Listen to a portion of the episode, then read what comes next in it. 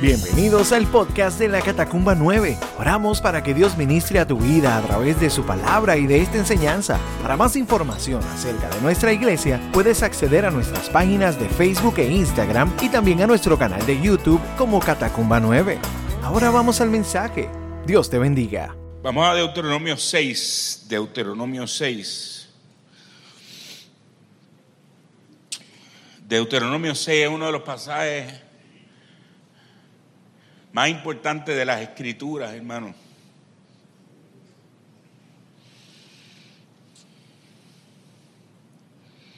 Yo quiero que tengamos nuestros corazones y nuestros oídos sensibles a la voz de Dios, porque Dios quiere hablarte hoy. Vamos a leer Deuteronomio 6 y otros pasajes. Dice así, lo vamos a leer completo, dice, estos pues son los mandamientos, estatutos y decretos que Jehová vuestro Dios mandó que os enseñase. Está Moisés hablándole al pueblo de Israel. Para que los pongáis por obra, ¿dónde? En la tierra a la cual pasáis vosotros para tomarla. Para que temas a Jehová tu Dios, guardando todos sus estatutos y sus mandamientos que yo te mando. Tú, tu hijo y el hijo de tu hijo,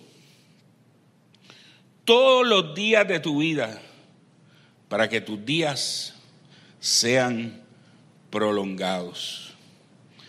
Oye pues, oh Israel, y cuida de ponerlos por obra para que te vaya bien en la tierra que fluye leche y miel, y os multipliquéis, como te ha dicho Jehová, el Dios de tus padres. Oye Israel, Jehová nuestro Dios, Jehová uno es. Y amarás a Jehová tu Dios de todo tu corazón y de toda tu alma y con todas tus fuerzas y estas palabras que yo te mando hoy estarán sobre tu corazón y las repetirás a tus hijos y hablarás de ellas estando en tu casa y andando por el camino. Y al acostarte y cuando te levantes y las atarás como una señal en tu mano y estarán como frontales entre tus ojos y las escribirás en los postes de tu casa y en tus puertas. Cuando Jehová tu Dios te haya introducido en la tierra que juró a tus padres, Abraham, Isaac y Jacob, que te dará en ciudades grandes y buenas que tú no edificaste, y casas llenas de todo bien que tú no llenaste, y cisternas cavadas que tú no cavaste, viñas y olivares que tú no plantaste, y luego que comas y te sacies. Cuídate de no olvidarte de Jehová, que te sacó de la tierra de Egipto, de casa de servidumbre. A Jehová tu Dios temerás y a Él solo servirás y por su nombre jurarás. No andaréis en pos de dioses ajenos, de los dioses de los pueblos que están en vuestros contornos, porque el Dios celoso, Jehová tu Dios, en medio de ti está. Para que no se inflame el furor de Jehová tu Dios contra ti y te destruya sobre la tierra. No tentaréis a Jehová vuestro Dios como lo, tentasteis en Masá Guardad cuidadosamente los mandamientos de Jehová vuestro Dios y sus testimonios y sus estatutos que te he mandado. Y haz lo recto y bueno ante los ojos de Jehová para que te vaya bien y entres y poseas la buena tierra que Jehová juró a tus padres para que Él arroje a tus enemigos delante de ti, como Jehová ha dicho. Mañana cuando te preguntare tu hijo diciendo, mañana cuando te preguntare tu hijo diciendo, ¿qué significan los testimonios y estatutos y decretos que Jehová nuestro Dios mandó? Entonces dirás a tu hijo, nosotros éramos siervos de Faraón en Egipto. Y Jehová nos sacó de Egipto con mano poderosa. Jehová hizo señales y milagros grandes y terribles en Egipto sobre Faraón y sobre toda la casa, su casa, delante de nuestros ojos. Y nos sacó de allá para traernos y darnos la tierra que juró a nuestros padres. Y nos mandó a Jehová, y nos mandó Jehová que cumplamos todos estos estatutos y que temamos a Jehová nuestro Dios para que nos vaya bien todos los días y para que nos conserve la vida como hasta hoy. Y tendremos justicia cuando cuidemos de poner por obra todos estos mandamientos delante de Jehová nuestro Dios, como Él nos ha mandado. Palabras estremecedoras, palabras profundas, palabras de sabiduría, palabras llenas de esperanza, llenas de promesa pero a la misma vez llenas de responsabilidad.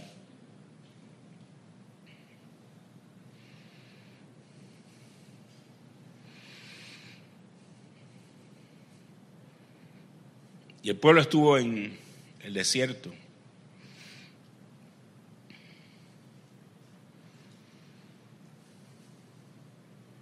Y cuando ya esa generación estaba casi completa muerta, Solo quedaban Josué y Caleb.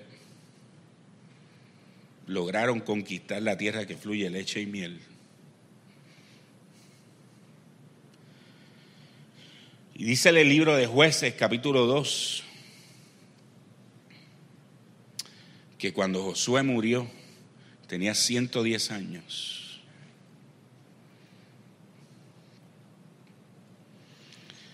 Dice el jueces 2.10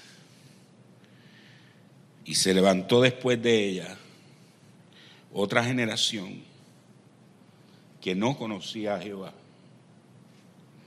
ni la obra que él había hecho en Israel.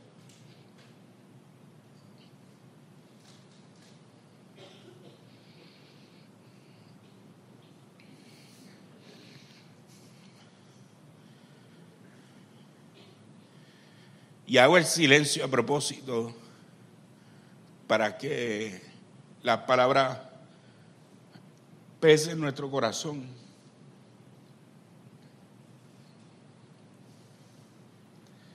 Hay un pueblo que es capaz de experimentar el poder de Dios de una forma sobrenatural en medio de ellos.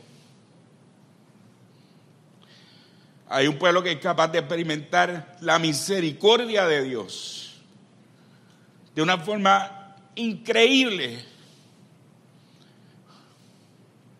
como la experimentó el pueblo de Israel al ser rescatados de Egipto. Hay un pueblo que es capaz de recibir una palabra de Dios tan directa como la de Deuteronomio 6, exhortándoles a no olvidar, exhortándoles a, a instruir a sus hijos y a los hijos de sus hijos en el conocimiento de Dios. Con una palabra directa al corazón en medio de ese mover poderoso. Exhortándoles a no olvidar al Dios al que les sirven. Exhortándoles a no olvidar al Dios a que lo había sacado de Egipto. Exhortándoles a no dejar de enseñarle a sus hijos y a los hijos de sus hijos el poder de Dios, exhortándoles a tener la palabra de Dios en su mente y en sus corazones desde que se levantasen hasta que se acostasen, en los dinteles de sus puertas, en sus manos, en sus frentes.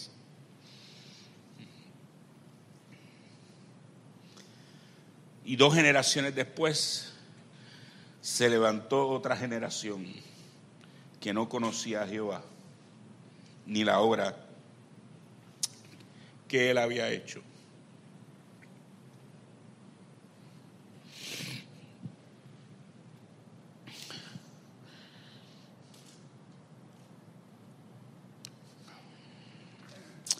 Y yo leo esto y se estremece mi corazón.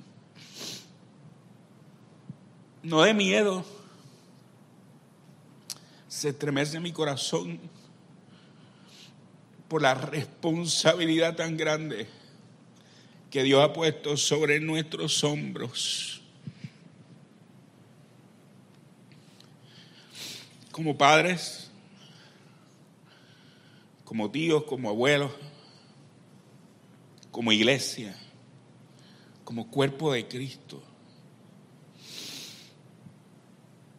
Ante las generaciones que tenemos delante de nosotros y la generación que viene después de nosotros.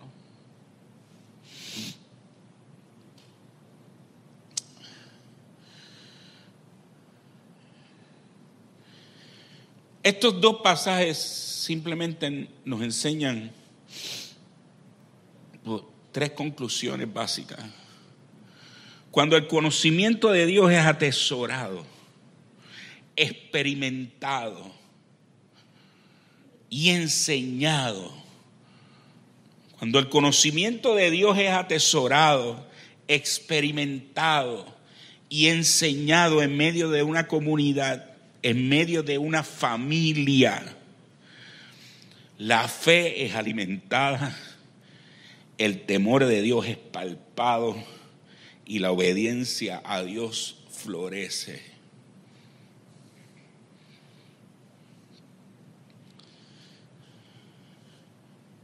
Ahora bien, si como padres permitimos que nuestros hijos crezcan en una comunidad donde estas cosas están ausentes, entiéndase, está ausente el atesorar a Dios, está ausente en el experimentar a Dios, está ausente el enseñar sobre Dios.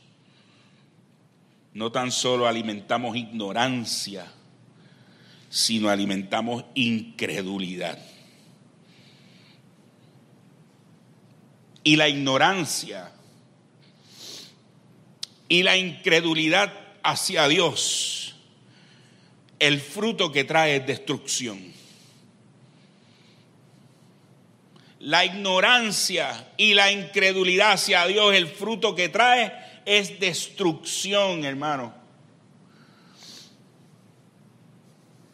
Mas el atesorar a Dios el experimentarlo y enseñarlo, el fruto que trae justicia, paz, prosperidad de alma, de espíritu y de vida.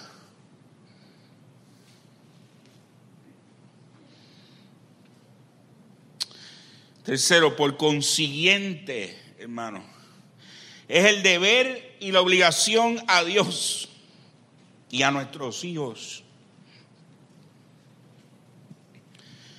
que como padres le enseñemos a nuestros hijos quién es Dios,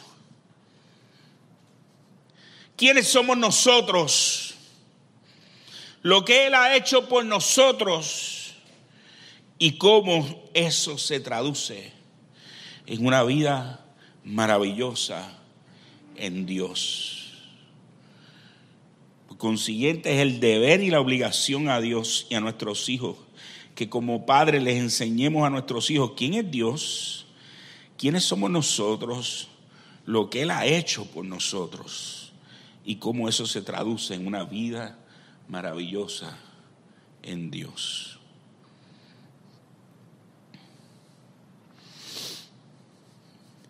Sin número de pasajes a través de las escrituras que sostienen lo que yo les estoy diciendo. Deuteronomio 4.9, Deuteronomio 11 del 18 al 19, Joel 1 al 3, el Nuevo Testamento, Mateo 19, 14, cuando Jesús dice que dejen los niños venir a Él, Efesios 6, Colosenses 3, Timoteo, segunda de Timoteo 3, 14, es ineludible a la luz de las escrituras, hermanos la responsabilidad que tenemos como padres y como familia de enseñarle a nuestros hijos quién es Dios, quiénes somos nosotros, lo que Él ha hecho por nosotros y lo que se, cómo eso se traduce en una vida maravillosa para Dios.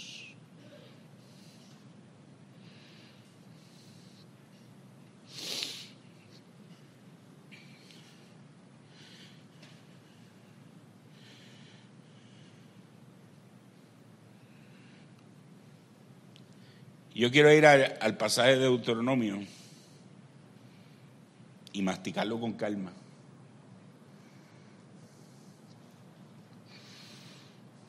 Porque yo creo que es demasiado importante, demasiado trascendental en el momento en que nosotros vivimos.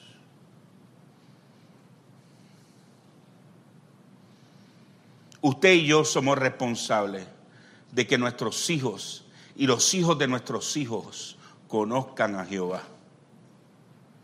Conozcan al Dios verdadero. Usted y yo somos responsables de que nuestros hijos y los hijos de nuestros hijos reciban de nosotros una instrucción clara, precisa y sencilla de quién es Dios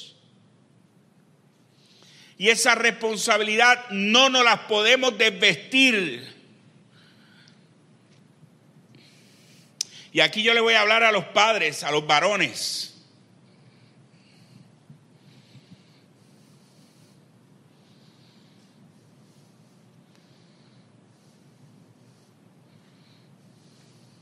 La paternidad es preciosa.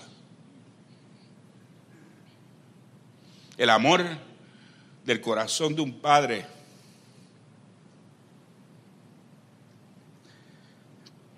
para con su hijo.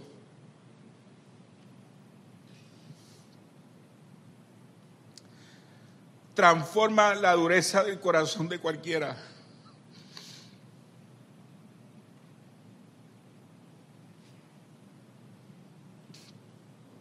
Yo me pongo chango, usted lo sabe.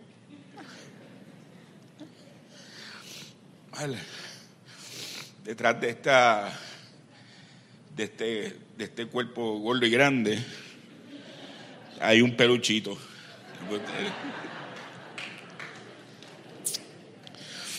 Miren, la primera vez que yo cogía a Juan Marco en mis brazos,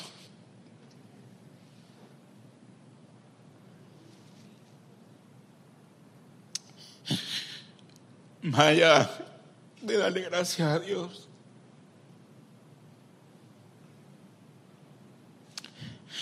La oración que salía de mí era, Señor, ayúdame, ayúdame a, no hacerle daño.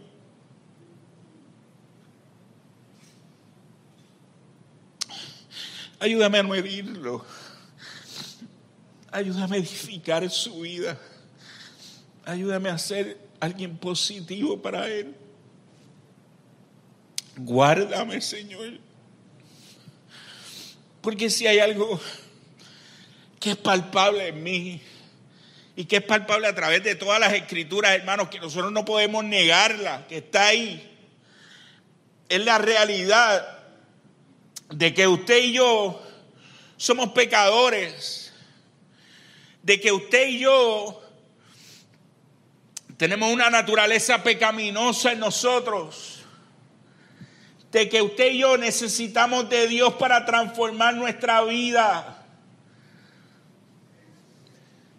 de que la única manera en que nosotros podemos manejar todas estas cosas que Dios pone sobre nuestros hombros es abrazándole a Él, abrazando su perdón y dejando que Él empiece a transformarnos. Pero hay una realidad bien grande mientras estemos aquí, mientras estemos en este cartucho, nosotros vamos a herir a gente alrededor de nosotros, es una realidad.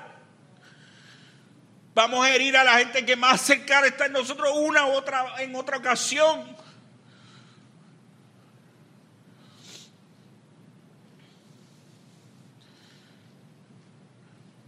Por eso es necesario enseñar acerca de Dios en medio de la familia. Por eso es necesario que Dios esté en medio de la familia.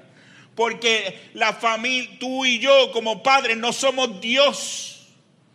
No somos perfectos. Necesitamos a Dios en medio nuestro. Y necesitamos que nuestros hijos entiendan que tú y yo como padres varones que fallamos, que pecamos, necesitamos ir a Dios para que Dios transforme nuestro corazón. Somos necesitados de Dios. Y nuestros hijos necesitan palpar nuestra dependencia de Dios. Y nuestros hijos necesitan palpar y conocer lo que Dios ha hecho en nuestras vidas y en nuestros corazones y lo que Dios es capaz de hacer. Y nuestros hijos tienen que palpar y conocer que cuando fallamos, a quien nosotros acudimos es a Dios.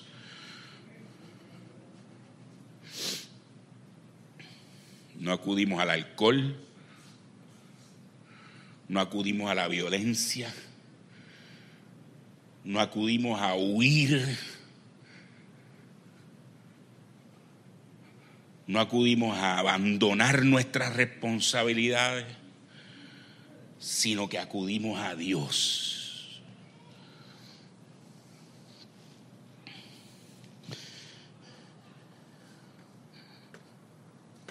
Se fue.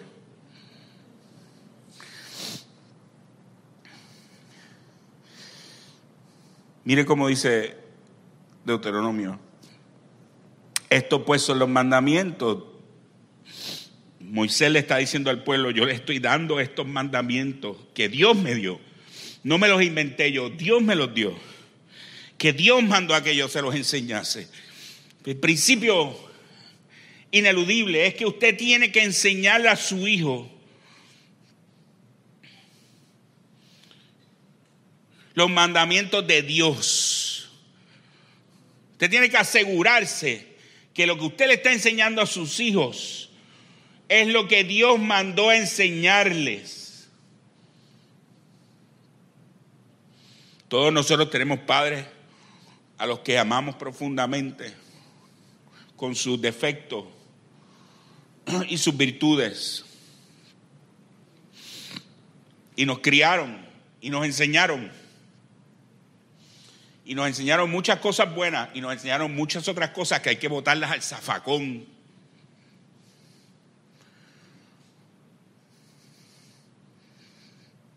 Así se los digo, hermano. Hay cosas que mis padres me enseñaron que yo tengo que botarlas al zafacón porque no es lo que Dios enseñó, ni es lo que Dios mandó a enseñar. Y la primera cosa que nosotros tenemos que hacer cuando vamos a buscar que esto que dice Deuteronomio 6 sea el centro de nuestra familia, es el ser capaces de filtrar lo que nosotros hemos aprendido de lo que es ser padre o madre a través de las enseñanzas de las escrituras y estar dispuestos a echar a un lado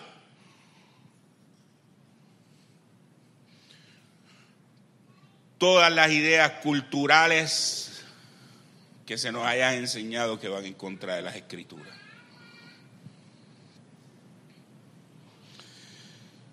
Yo le enseño lo que Dios me mandó a enseñar. ¿Para qué? para que la pongan por obra. Porque si uno enseña lo que Dios nos mandó a enseñar y uno enseña con la dirección de que se ponga por obra, el temor de Dios va a estar, dice el versículo 3, para que tema a Jehová. La obediencia a Dios va a estar para que guarden los estatutos.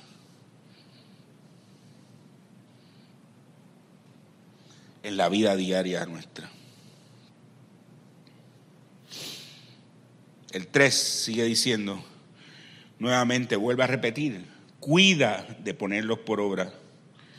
Fíjense que enfatiza la necesidad de tener el cuidado de entenderlos, comprenderlos y ponerlos por obra.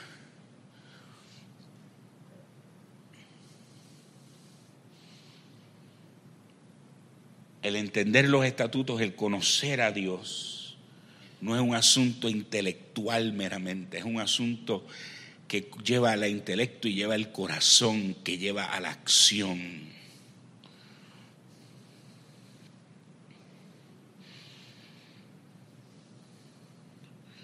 Para ponerlos por obra. Y les dice en el 3, ten cuidado de ponerlos por obra para que te vaya bien en esta tierra que yo he prometido, como yo se lo he dicho a sus padres. Y vuelve y le repite en el versículo 4 y le dice, oye Israel, le dice, Jehová nuestro Dios, Jehová uno es. Primero que le enseña Moisés es quién es Dios. ¿Quién es Dios? Jehová uno es. ¿Quién es Dios? Jehová es distinto a nosotros. Jehová no es como nosotros. Dios no es como nosotros. Dios es distinto a nosotros. Dios es santo. Dios es perfecto. Dios es el creador de los cielos y la tierra. Su palabra no pasa de moda. Él es. ¿Por qué es importante que nuestros hijos entiendan que Dios existe y que no es como nosotros y que es distinto a nosotros y que es santo, que es perfecto, que es de una sola pieza. Porque es importante que nuestros hijos entiendan la realidad del universo en el cual viven.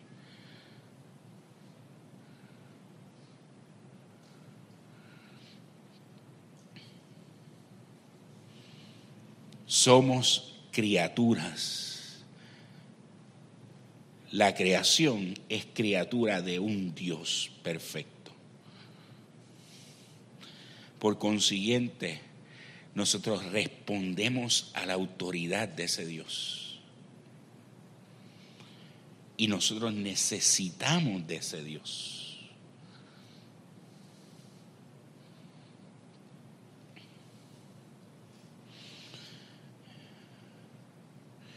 Y amarás a Jehová tu Dios de todo tu corazón, de toda tu alma y con todas tus fuerzas.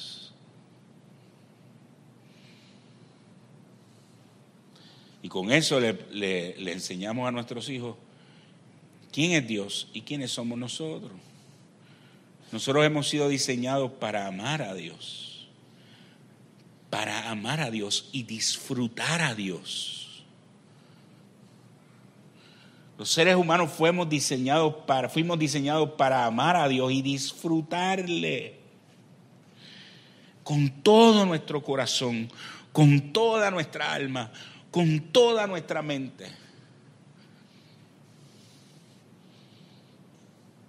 Pero pecamos, un pecado original que rompió esa relación y que rompió nuestra capacidad de disfrutar a Dios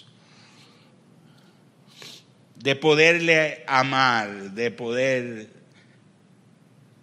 tener una relación con Él.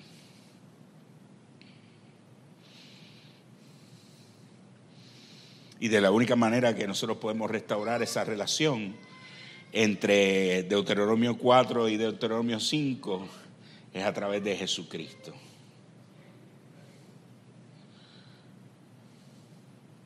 Por eso cuando le enseñamos a nuestros hijos quién es Dios, él es santo, Él es poderoso, Él es creador. ¿Quiénes somos nosotros? Nosotros somos criaturas distintos a Él. No somos dioses. Hemos sido creados para amarle a Él, para disfrutarle a Él. Pero el pecado nos separa de Él. Y Él ha hecho provisión en su Hijo Jesús para que nosotros podamos tener una relación con Él nuevamente y poderle disfrutar a Él y poder disfrutar las promesas que Él tiene para nuestras vidas de bienestar. Cuando nosotros le enseñamos eso a nuestros hijos, nosotros le estamos enseñando la esencia de lo que es la vida y el universo en que vivimos. Fíjense que aquí no hay que hacer un teólogo. ¿Y usted sabe por qué usted no tiene que ser un teólogo? Porque si usted le enseña eso a su hijo, esas simples cosas, y usted lo vive, y su hijo lo palpa, y aquí, perdónenme, ¿verdad? Si el lenguaje español es neutral, yo no estoy siendo sexista cuando hablo de hijos, ¿verdad? Estoy hablando de hijos e hijas. Todos me entienden, ¿verdad?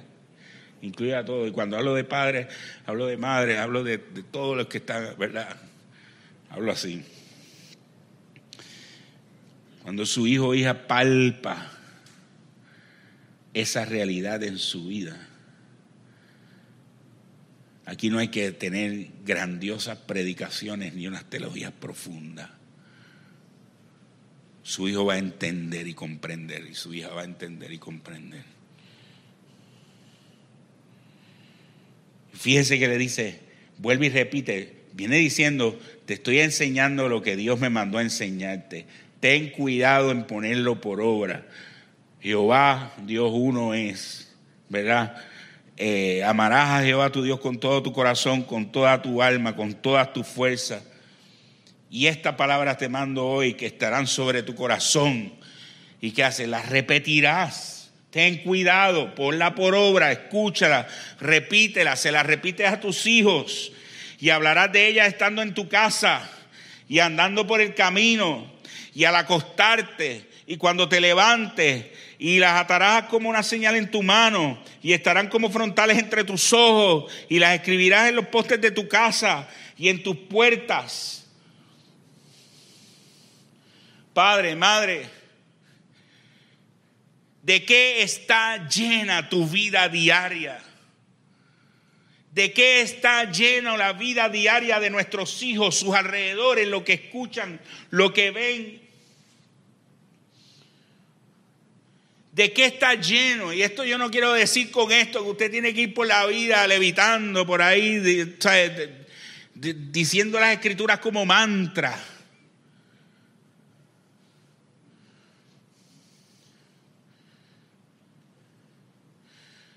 pero en la vida diaria está hablando de nos levantamos, nos acostamos. Cuando usted se levanta, que su hijo sale del cuarto cuando ya usted le ha dado cuatro gritos, que tiene que levantarse, que ya es tarde, que no se levanta, y viene el agañoso por ahí. Uh, ¿Sabe cómo son los varones? Y por lo menos yo tengo un varón, no puedo hablar de las nenas, ¿verdad? Y en mi casa éramos cuatro varones, así que estoy chavado. Y va el nene lagañoso y, uh, para el baño a mirar el, a mirar el cepillo de dientes por 15 minutos tratando de entender para qué se usa.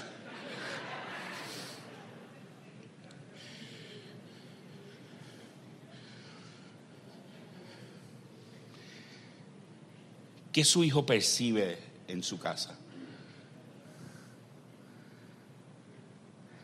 ¿Qué su hijo percibe en su casa que es importante? ¿Qué su hijo percibe en su casa que sostiene esa casa?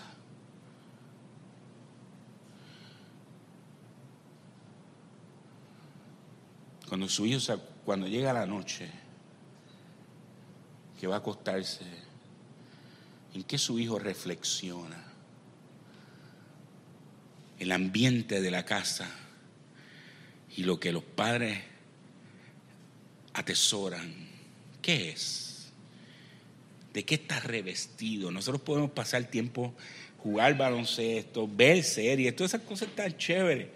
Pero al final del camino, ¿cuál es la. cuál es la. ¿Cuál es el mensaje primordial que nosotros le mandamos a nuestros hijos con relación a qué es lo importante en nuestra vida, qué nosotros atesoramos de verdad? ¿Para qué vivimos?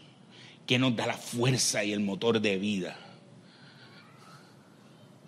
Hermanos, si no es Dios, si no es Dios, les estamos enseñando a nuestros hijos a edificar su casa sobre la arena.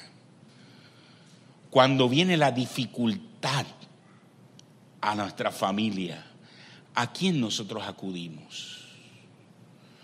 Nuestros hijos, ¿qué ven? ¿A dónde nosotros acudimos? Cuando vienen los momentos de felicidad profunda en nuestra vida, en medio de nuestra familia, ¿a quién nosotros o a qué acudimos? Nuestros hijos, ¿qué ven?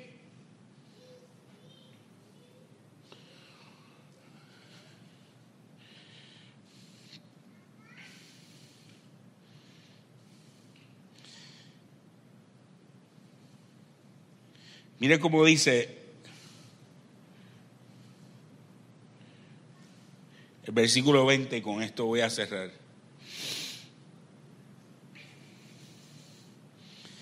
Mañana, cuando te preguntare tu hijo diciendo, ¿qué significan los testimonios y estatutos y decretos que Jehová nuestro Dios os mandó?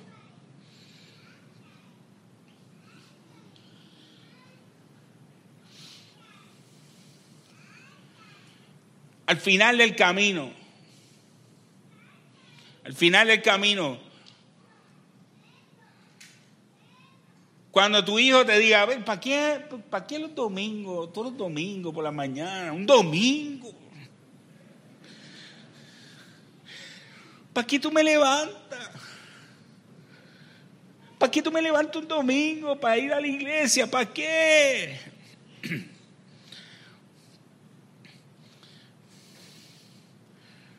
¿Por qué tú me levantas y dices que hay que orar? O por la noche tenemos que orar por la noche, o hay que orar. Pues, ¿Para qué hay que orar?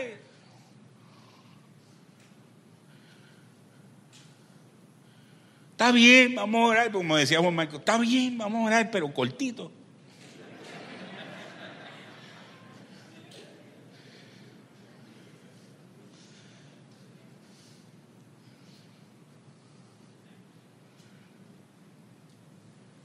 Cuando tu hijo te pregunte, pero, pero ¿por qué orar a Dios si yo ni lo veo, ni lo siento? Allá tú, pero yo no.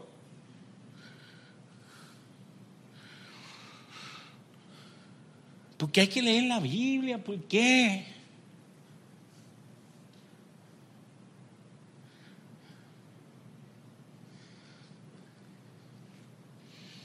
¿Qué tú le vas a responder?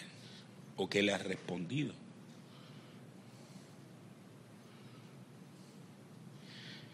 Mira lo que dice Deuteronomio. Dice Deuteronomio 21, entonces dirás a tu hijo,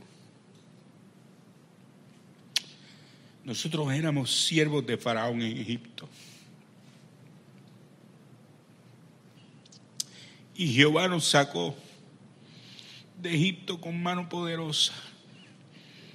Y Jehová hizo señales y milagros grandes y terribles en Egipto, sobre Faraón y sobre toda su casa y delante de nuestros ojos, y nos sacó de allá para traernos y darnos la tierra que juró a nuestros padres. Y nos mandó que cumpliéramos estos estatutos.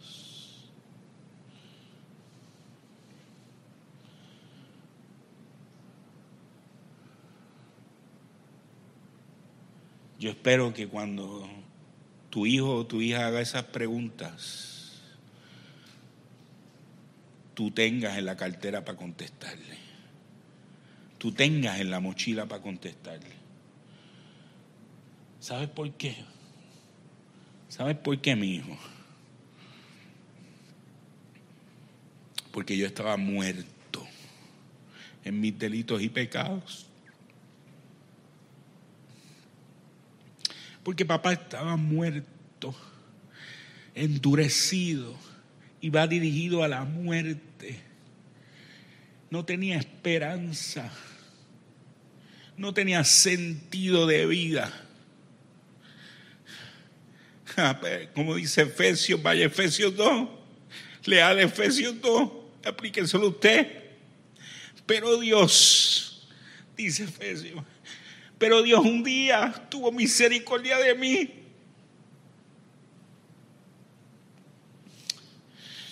y envió a su Hijo que es perfecto, que es santo, a buscarme, a rescatarme. Y me sacó de la muerte y me limpió de mi maldad y transformó mi corazón.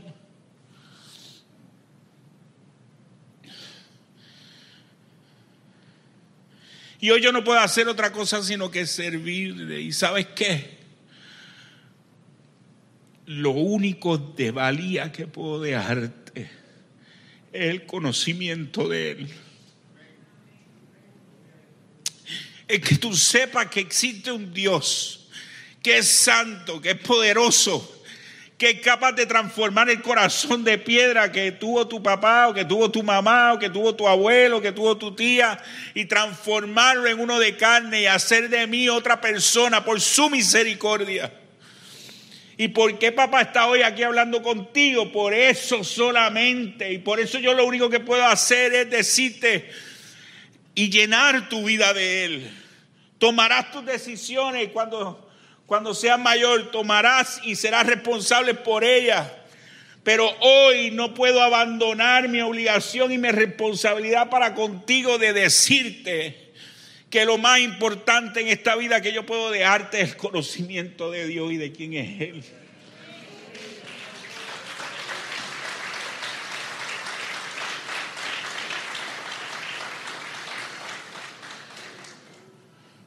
Para eso se necesita valentía. Para eso se necesita ser hombre de verdad. Porque te quiero decir una cosa, el silencio habla. Y si tú no tienes que decirle a tu hijo en ese momento, el silencio tuyo va a hablar y va a hablar bien fuerte.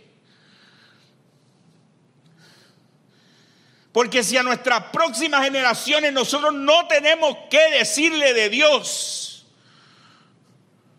estamos destinando a nuestras próximas generaciones a la incredulidad y al desastre.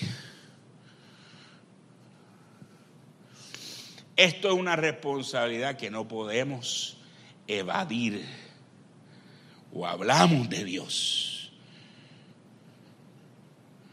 o hablamos, porque el silencio habla. El silencio dice que Dios no tiene nada que hacer para con ellos. El silencio dice que Dios está ausente. El silencio dice que Dios no tiene nada que ofrecerles. Yo sé que nosotros no somos perfectos.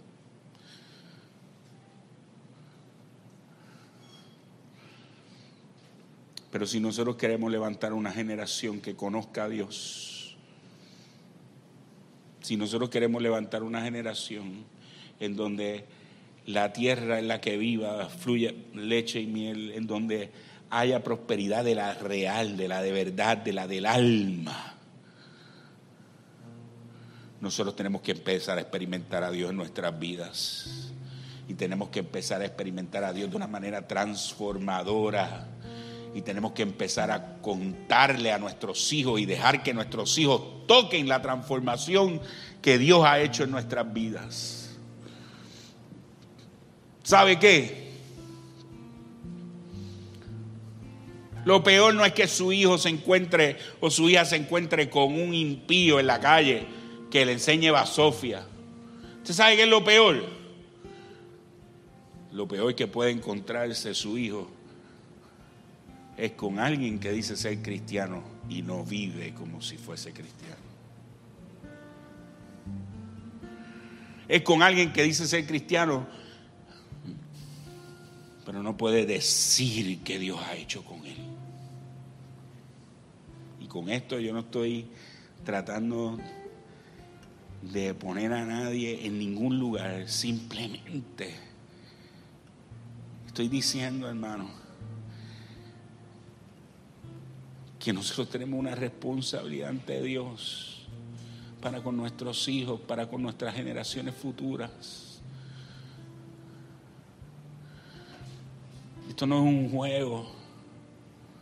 Esto no es un juego. El mundo allá afuera quiere devorarse a nuestros hijos. Y si en nuestras casas, en nuestras familias,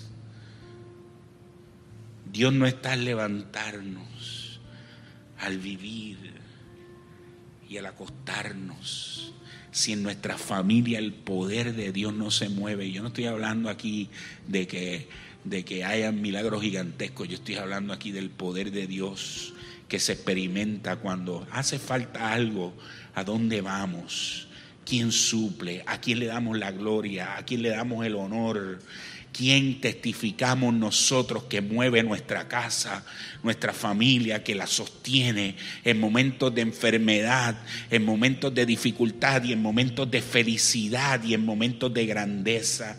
A quién se le da la gloria, la honra, el honor, no religiosamente, sino de corazón cosas sencillas, cosas nobles, que nuestros hijos e hijas puedan palpar a Dios.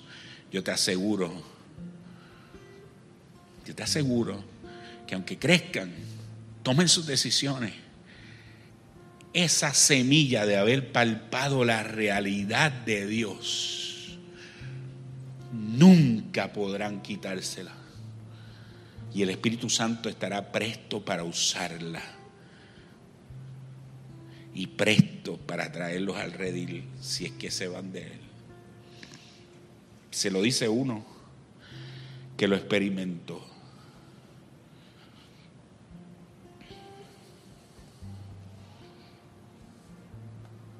Mi oración constante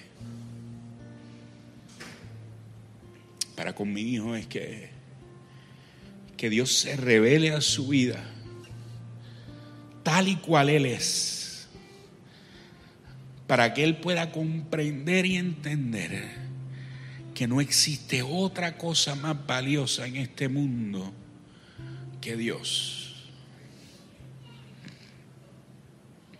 Y así quiero vivir. Así quiero vivir. Sé que muchas veces he fallado, pero yo sé que en otras le he dado el testimonio. Y yo espero que aquellas en las cuales yo le he dado el testimonio den fruto. Den fruto. Para que la generación de mi hijo y de la de los hijos de mis hijos no se olviden de Jehová. Amén. Padre, en el nombre de Jesús, te doy gracias, Señor. Gracias por tu palabra. Porque ella es viva y eficaz, Señor. Señor, yo te pido por cada uno de los padres varones que están aquí.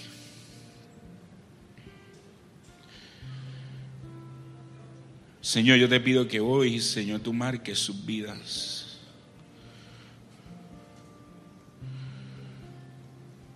Que seamos capaces, Señor, de vivir para ti, de experimentarte a ti y de ser transformados por ti. Y que seamos lo suficientemente valientes como para aceptar la responsabilidad de enseñarle a nuestros hijos quién eres tú, quiénes somos nosotros, lo que tú has hecho por nosotros y lo maravilloso que es vivir para ti. Te pido por cada una de las madres que están en medio nuestro. Que de la misma manera, Señor, enseñen a sus hijos. Que de la misma manera abracen y enseñen a sus hijos. Te pido por aquellas madres que crían solas, Señor. Que ellas sepan, Señor, y entiendan que no tienen que ser mamá y papá. Que el mejor padre a quien pueden traer a sus hijos es a ti. Y enseñarle a sus hijos que hay un padre que no los deja huérfanos. Que hay un padre que es capaz de suplir sus necesidades. igual a aquellos padres varones que están criando solos. Que ellos puedan llevar a sus hijos a ti para que tú suplas la necesidad. Señor, que nosotros seamos capaces de llevar a nuestros hijos a donde ti, porque tú eres el único que puede suplir la necesidad de sus corazones. Nosotros no podemos. Nosotros no podemos suplir las necesidades de nuestros hijos en su totalidad. El único que puede suplirlas Él es tú. Por eso somos llamados a llevarlos a ti, a llevarlos al conocimiento tuyo. Te los entregamos, Señor, a nuestros hijos, a nuestros nietos, a nuestros sobrinos. Los entregamos en tus manos, Señor, y confiamos